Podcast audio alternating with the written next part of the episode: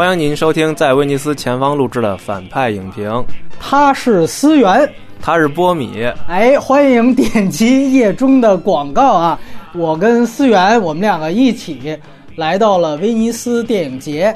其实是从两个完全不同的地方，一直从事剪辑工作的思源，一直是在纽约住。他来威尼斯那不是白来的啊，非常隆重的双重身份，双重间谍。这一个呢，当然是作为反派影评，我们这次是申请了媒体证，等于就是我的同事的一个身份啊。虽然我们也没有公司，但是从另外一方面呢，更重要的要介绍一下，他其实是威尼斯威尔单元主竞赛其中一部电影的项目开发，他等于既是片。先锋又是媒体啊！我估计满威尼斯电影节找也没有这样的双重身份的人了。其实也是因为你参与的作品入选到了威尼斯电影节，我才有了这个打算，说也来看一看。思源这次是第一次来欧洲，是吧？你这个情节就特别像这个小蜘蛛的第二集，还正好都是跟彼得帕克一样，从纽约第一次啊来欧洲，而且多重身份，你看看非常像，而且住的那个酒店小蜘。蜘蛛唯一一个拍的好，真实刻画了威尼斯比较破的一面，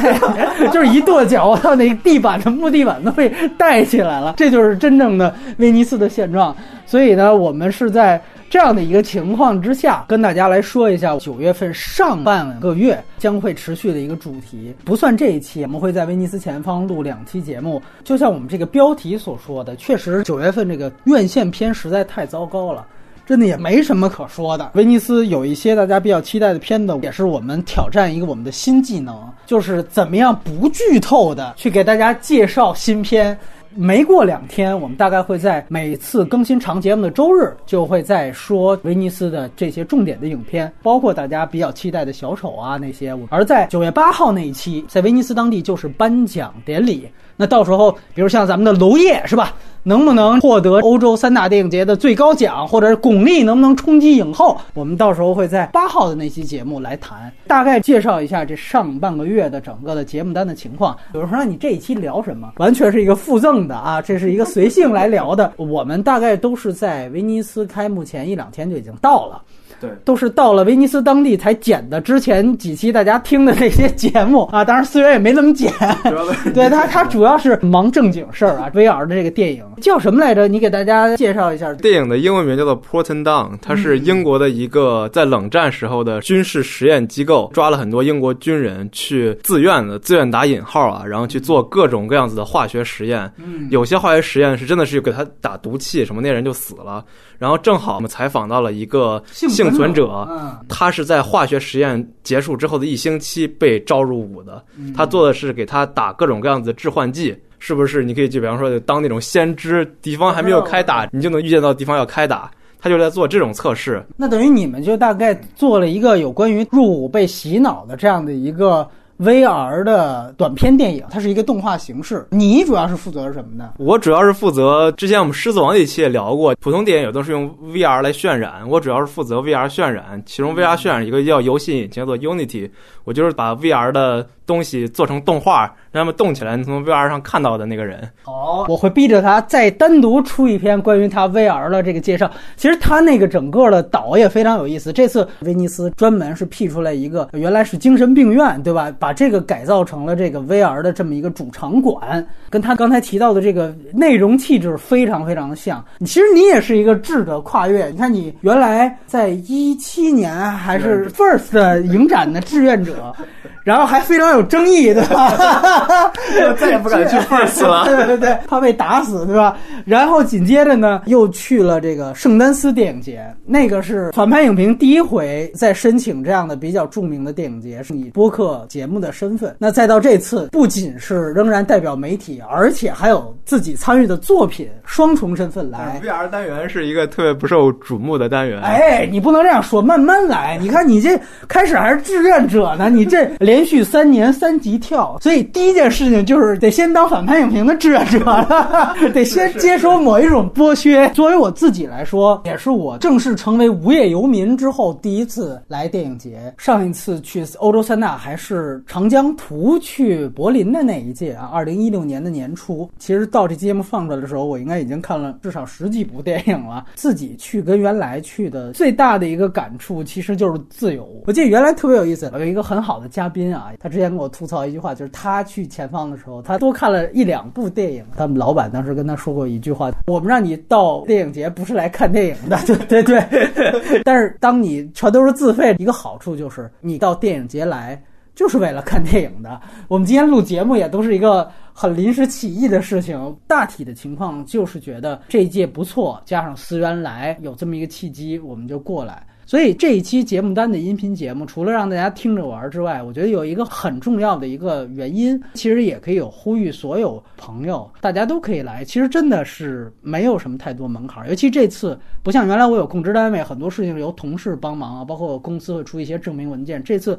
所有的证明文件，包括从报名开始，包括申签证，全都是我跟思源两个人完成的。说实话，也没有那么复杂，而且他这边也没有要求你提供特别复杂的法律文件和文书，只要你能够说白了就是写一封 email，对吧？然后用英文呢，把你的现在的情况呢给写清楚就可以了。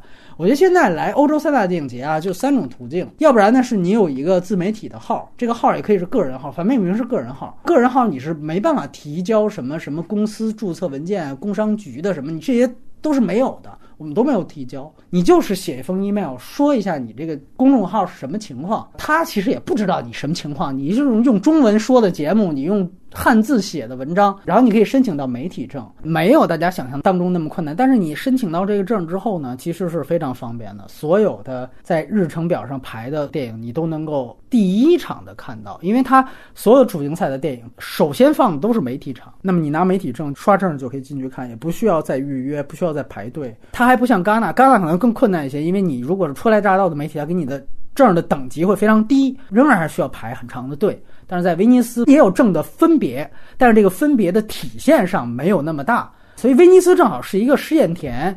因为柏林呢，虽然这个证也是不太分等级，但柏林偏的差。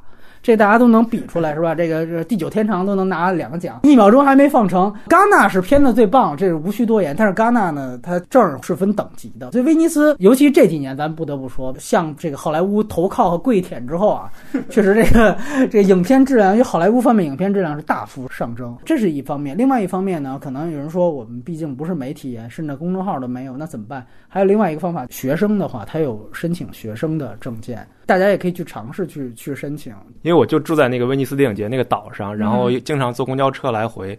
我看到很多公交车上就有很多世界各地，大部分都是欧洲的学生，他们就两三成群的，证上就写的是学生，没错。然后他们就会来看电影什么的，就感觉也特别方便。是这样，所以欧洲三大电影节，包括戛纳。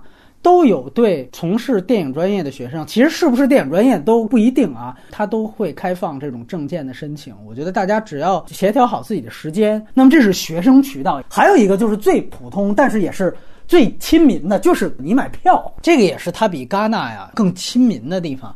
它向公众卖票，而且我们昨天问了一些票价，像如果不是特别热门的，基本上五欧。你五欧折合成人民币四十块钱，这个北京现在没有票补看一场电影，价格一样的。所以我觉得无论哪种方式，还有人就说，哎，你这个电影节一办就办十天，时间也太长了，我们请不了这么多的假。其实这次我跟思源，我们都是只待半程，你可以率先拿到它的日程表。尤其像威尼斯，它有一个特点，就是它后面紧接着就是多伦多电影节，所以它的后一周。基本上放的片子都比较水，啊，当然这个也有特例啊，比如咱们娄烨这就算是比较后面放的，这可能是制作原因。每一届大部分的重头戏全部在前几天放完，尤其是好莱坞影片，所以如果你要来，你不用定全程，你来个四五天，排好你的日程。四五天足以看完一届电影节的精华，而且全都是首场。你像我这次是从二十七号来，然后四号走，这我都多定了，因为兰心大剧院是四号才放，不是兰心大剧院的话，我就待五六天我就走的。对你像思源可能就更夸张，他一号就走，因为这次有四部主竞赛的重头戏，《失之愈合》、小丑、波兰斯基，还有《星际探索》，就布拉德皮特这个科幻片，这四部就是头四天的早场。你要是拿媒体证，头四天早场，你三天半就看完了就可以走了。所以整个它的日程排版是非常的合理的，包括整个威尼斯，它是在一个丽都岛上，它的威尼斯一个外岛。所有影厅跟影院全都集中在一起，步行大概五分钟之内全都能到。这个我们之前也都普及过。而且我觉得最有感触的是，我第一次来四年前，这是世界上最老的电影节，它的一大特点就是一成不变。以不变应万变，发现所有原来只要你脑子还能记得的位置，包括那个餐厅在哪，在哪排队，入口在哪，全都跟四年前完全一样。所有的公共设施啊，全都是相对来说比较成熟。还有像一些其他的配套福利，因为我们都知道威尼斯这个水城，它要坐船，它给无论是参展的还是来报道的，它都会发给你一张公交卡，可以选择有限的这个公交线路。去往返到威尼斯的主岛，所以我觉得这些其实都是它比较好的一些配套服务。我觉得我们普及一下，其实最重要的原因不是来炫耀。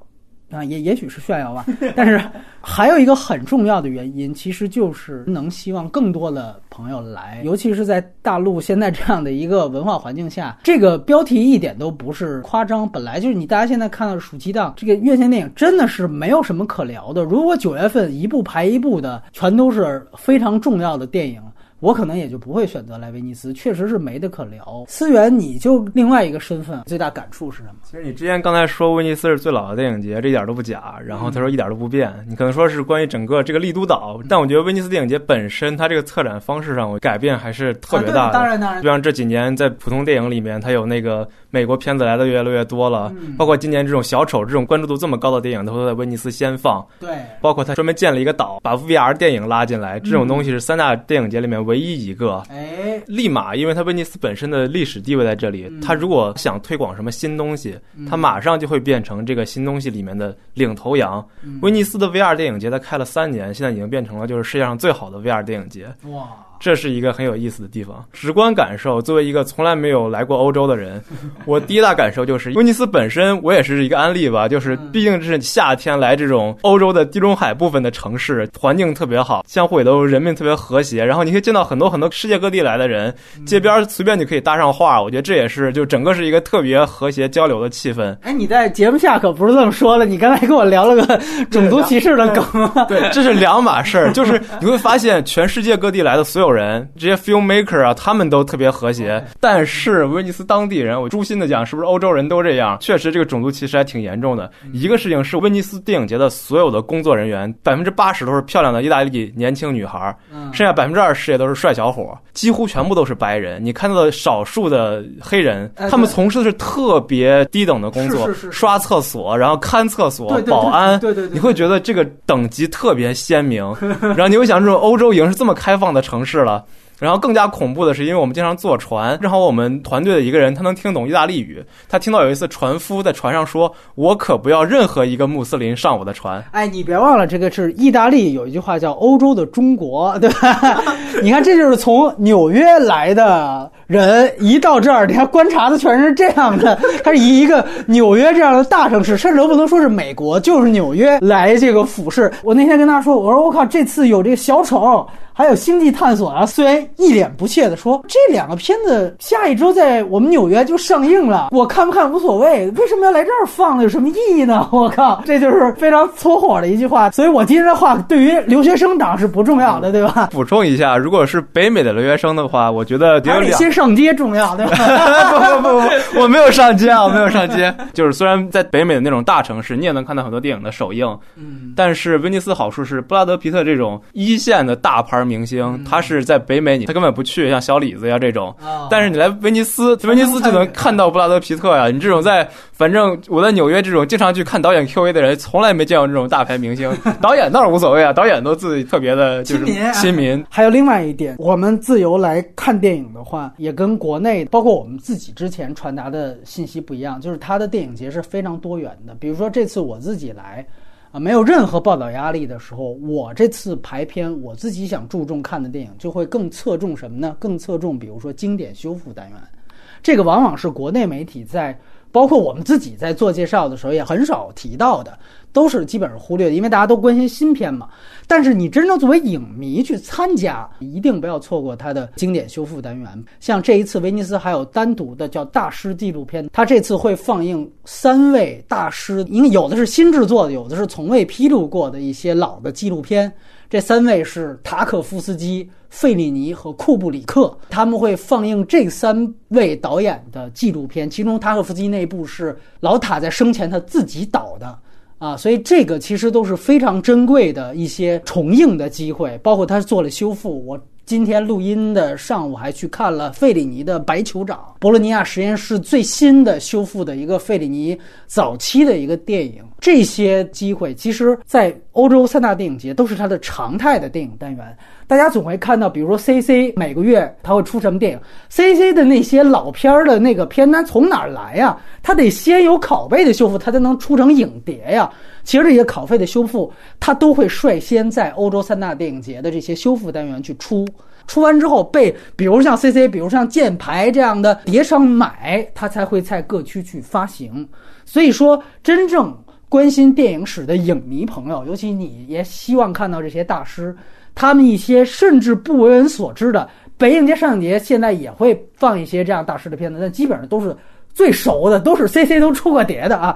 但是威尼斯这样的地方好就好在他们有首发权，总是说哇哪个片子根本之前没有任何好的版本可以看。我第一次修复，先到三大电影节的经典修复单元去放，包括之前杨灿的修复版，就是在威尼斯放的。一三年的威尼斯，到现在杨灿大家也看不到任何高清版，但是在威尼斯的修复单元，他们就是放映过的。这个其实是只有你亲身到这儿来体验，你才能看到的东西。包括你来，你才会看到哇，还有这种大师纪录片的这样的单元，你在日程表才会去发现，他不会去刻意宣传，因为片子太多了，要靠你自己去发掘。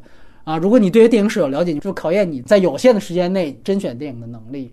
所以我觉得这里是一个非常适合影迷的场所。除了影片来讲，它每年威尼斯啊都会颁终身成就奖。不去前方，你会觉得这不就是敬老的奖项？你要到现场，你会知道颁了这个奖项之后，他会起码邀请这位有名的导演去开一个大师班。这个大师班呢，每个人都可以进来去听。这一届。我们就赶上了阿诺多瓦，我们刚刚聊过他的这个导演的回顾。中午他就会在这个发布会那个厅去开一个他的大师班。你像这种大师班，他去做一个生涯回顾，我们国内媒体基本上也不会去提。你谈以前作品，谁理你啊？但是你作为影迷，有这样的世界一流的导演去分享他的整个的创作态度，我相信这要不是说给这么重要一个奖项，人家也不会说随随便便来跟你聊这个。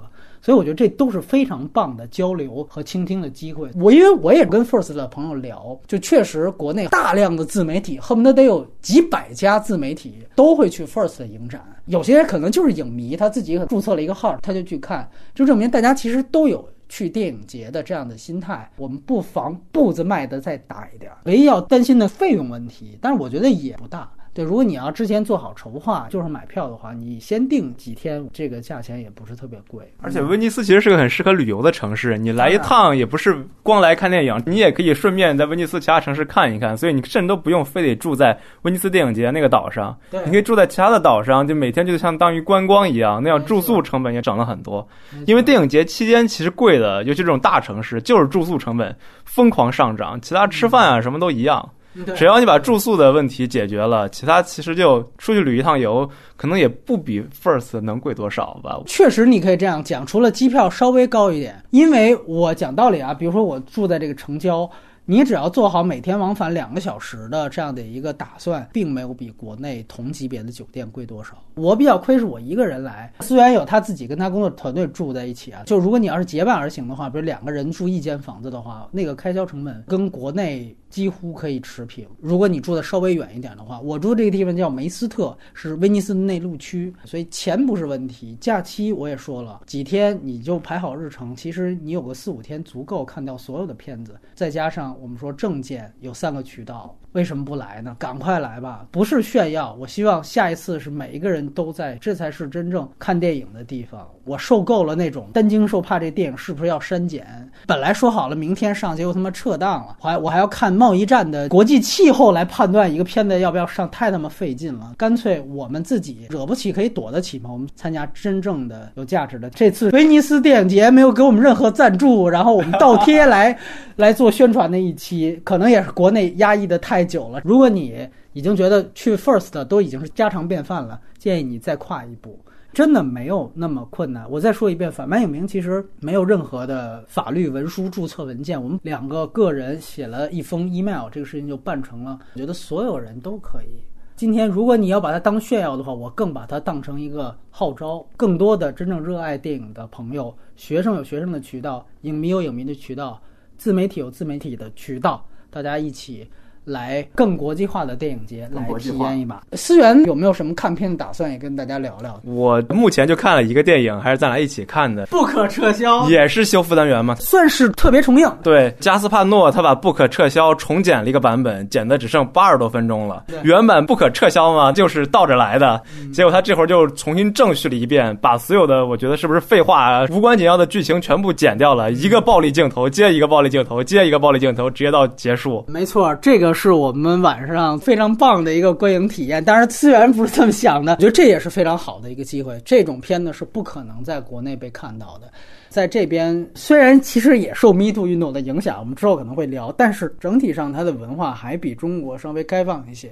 所以它还能允许这样的导演把他的重剪版的不可撤销再来放一遍，在大银幕上刷，跟原来在电脑看完全不一样，这真的冲击太大了。觉得这次重剪之后，整个他对于观影的刺激是通过大银幕的那种效果去加成的，包括我觉得他这次重配了很多强奸的时候的那种音效，包括击打的时候那种骨头碎了的音效，在一个非常棒的一个视听环境下。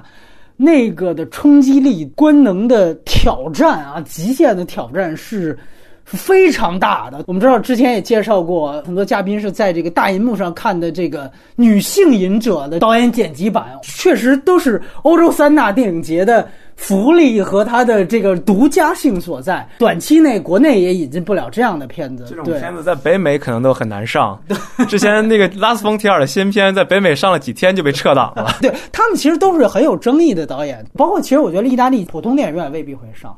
就是在一个还以艺术为名的一个电影节的场合，你才能够看到这个机会是相当相当不能被错过的。而且在威尼斯，我住的这个地儿是郊区啊，因为我是很匆忙，几天前才拿到签证，我连主导都订不到，我只能订到这个内陆的郊区。所以一般不可撤销这种电影节比较坏，就越是这种暴力的片子啊，越是放特别晚，哎，十点以后啊，恨不得十一点、十二点啊。完了，我的每天回酒店往返得两个小时。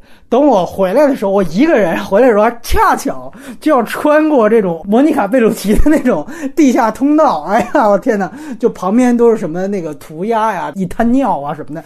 上来之后就看见一堆哥们儿围着一个什么汽油桶，然后在在吸大麻，时不常的还嚎上两句。就是你刚看完不可撤销，然后你自己直接进入到一个不可撤销的场景，这不是三 D 五 D 的感受，这也是非常独家的体验。所以我觉得啊，当然这还是要注意安全了。就是说，所有人在安全的前提下，还是应该来体验一把，非常的过瘾，也是能够考验你跟电影的忠诚度有多高。我觉得这是最终的一件事情。每天往返两个小时，思源这边的忠诚度是不是就要跟老板跟自己工作的这样的一个撕扯？对，因为我自己也算是半个影迷吧。我之前去电影节也都是波米之前说的最后一类人，我真的就是买票去看的。电影节对于我之前而言，就是去看电影，其他我什么都不用管，我不用参加任何的。什么业内交流啊，不用去跟任何观众聊天啊，我就是去看自己的电影的。但现在自己作为也算一个特别不受关注的 VR 的制片方去，波米每天都在问我，你今天准备看什么电影啊？今天准备看什么电影啊？然后我特别惭愧的说，我来了威尼斯四天了，我只看了那一部《不可撤销》，还是因为波米那天见我说，我们去看《不可撤销》吧？你现在是不是没事儿？我才去看的。我甚至。来威尼斯的当天，我都不知道《失之愈合》的新片是威尼斯的开幕片儿，因为自己一直都在每天就可能只能睡三四个小时、四五个小时的在忙自己的片子。其实也可能这也是针对一些，比方说现在还是在学生阶段的影迷朋友们。就如果你真的喜欢电影的部分是看电影的这个过程，那么如果转换身份变成了一个电影制片方，你会发现讽刺的是，其实根本看不到什么电影，大部分的时间都被放去了制作上面。就是《失之愈合》今天来威尼斯开幕片儿，我都不知道，波米就。一脸不可置信的眼神看着我，什么带你来是干什么的？可能你也是这次来威尼斯的所有媒体里面唯一一个拿着媒体证没看任何一部主竞赛电影的一个媒体。争取去看波兰斯基的《我控诉》。还有一点，就这个其实跟电影不大相关，就是。北美的朋友们都知道，就是美国在街上是不能喝酒的。威尼斯在街上可以随便喝酒，你就看电影宫门口，那每个人就经常是看完电影之后，广场坐的全是人，一人端一杯酒，从那边喝酒边聊天。你说这个，你是可能只喝酒不抽烟，我们原来还有烟友，像上我们那个节目的 K 先生，我跟你说，下次有机会聊聊戛纳。他是还有抽烟区，有个专门的电影文化，我靠，切烟文化。你知道，一般中国记者都比较阔绰哈，咱们现在也是吃得起茶叶蛋了，都自己带烟。我你就看欧洲这帮穷酸屌丝记者，天天跑到嘉宾记者的那儿切烟。最可气的是，哎，说把这烟给他，完了之后他拿一根烟一闻。这烟味儿不对，然后夹耳朵上了，去下一个地儿接着要。然后我们嘉宾说：“操，不对，你要还给我。”就是你知道很多很有意思的这种，这也是交流的一部分嘛，也不一定非得用语言交流，对，有很多种 交流方式。对，所以到处喝酒，这才能有不可撤销嘛。是是，终终于都连上了。对对，好，其实我觉得今天我们本来就是节目的那一期很轻松，没有什么实质性内容，我觉得就是。大家听着一乐，最重要的还是有一个感召的目的所在。接下来两期，我们可能还会真正严肃的谈威尼斯的这些片子究竟有什么看点。当然，我自己也得去想，以后。